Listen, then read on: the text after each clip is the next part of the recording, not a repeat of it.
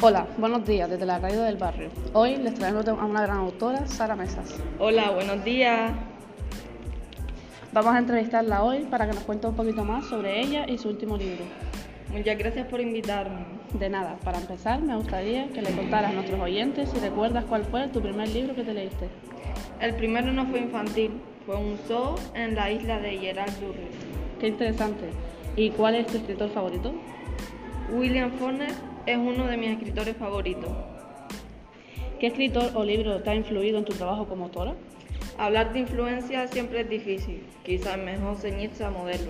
Como Faulkner es un horizonte, como lo es Flannery O'Connor por su capacidad de narrar la belleza de los sórdidos. ¿Cuáles son tus géneros favoritos? Me gustan mucho los cuentos, pero el género idóneo para mí son las novelas. ¿Y cree que no vivir de la escritura favorece su libertad de creación? En España no se puede vivir solamente de la escritura, es muy raro.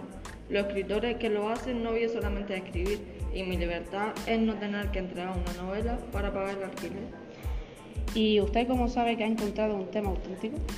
Yo no creo en la ima- imaginación. Escribir no es una cuestión de imaginación, sino de búsqueda interior. Bueno, pues muchas gracias por resolver nuestras preguntas y dejarnos saber un poquito más de ti.